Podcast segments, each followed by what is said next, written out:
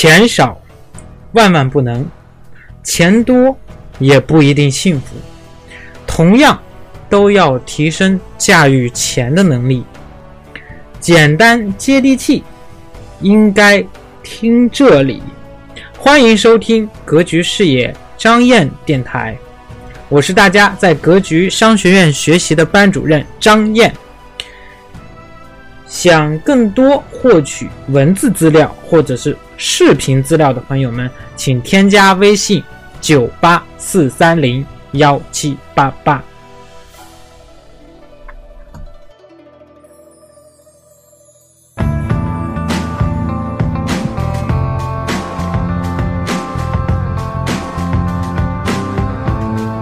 钱是赚不完的，但能亏得完。欢迎收听赵振宝讲投资。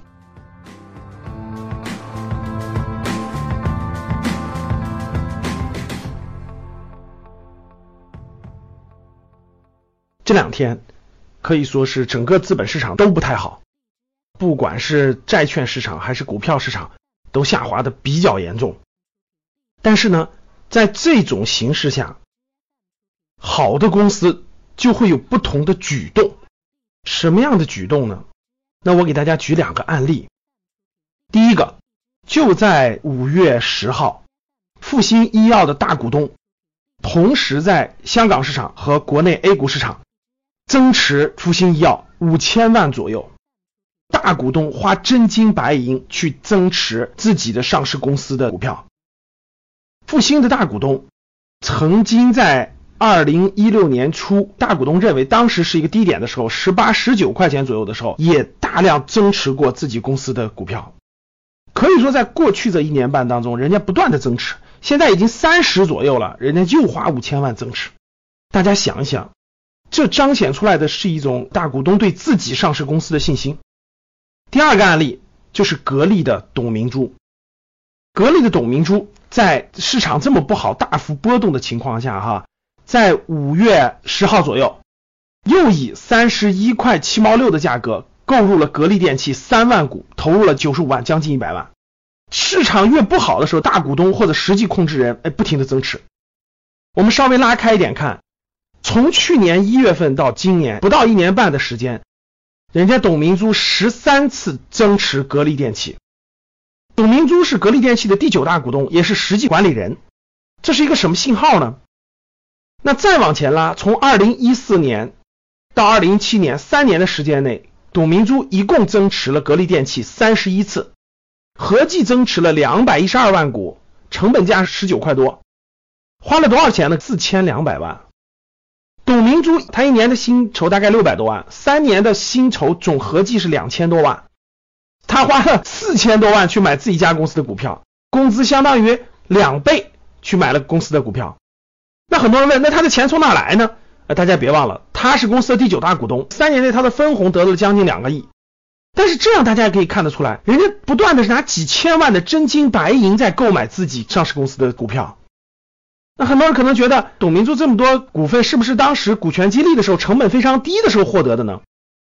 其实不是，在零七年到零九年，格力电器做股权激励的时候呢，董明珠的成本确实是有一批是三块多、四块多的成本。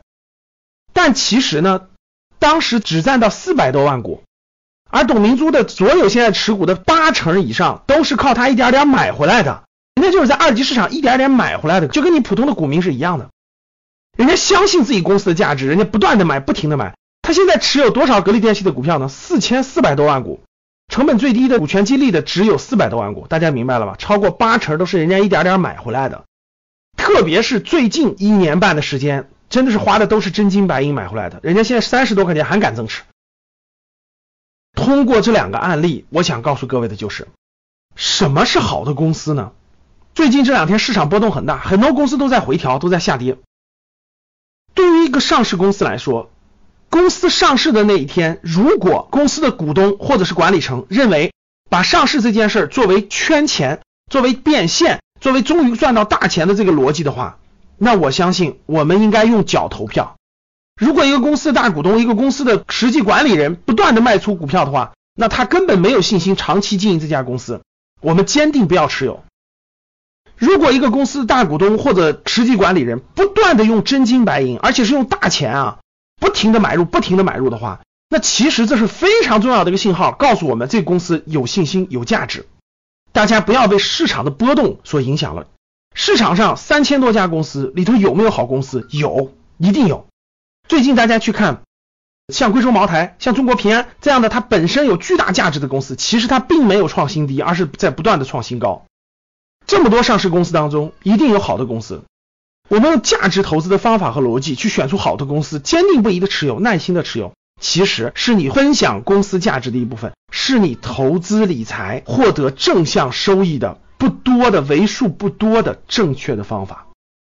你是否关心和留意了好公司的大股东或者实际控制人，他们用真金白银增持自己的公司呢？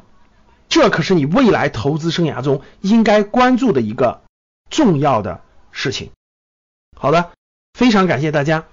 如果你觉得我的节目好，欢迎大家分享到朋友圈，与朋友分享，也欢迎大家留言互动，加我们的公众号，关注我们的官网。好的，谢谢大家。非常感谢您收听本节目。那么，想要获得哎咱们推荐的投资理财电子书、视频资料。知道如何操作听课，系统的学习投资理财、创业，可以添加张燕的微信，微信号是九八四三零幺七八八，重复一遍九八四三零幺七八八。如果您是第一次听到这个电台这个节目，那劳烦您点击节目的右下角订阅字样。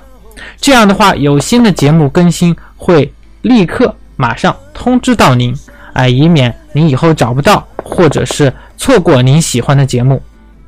如果觉得咱们的节目您觉得不错，哎，还蛮喜欢的，那么欢迎转发到您的朋友圈啊，感谢您的支持和鼓励。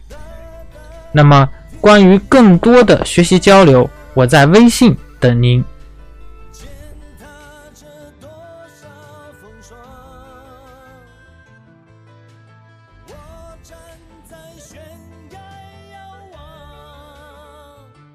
这一生，为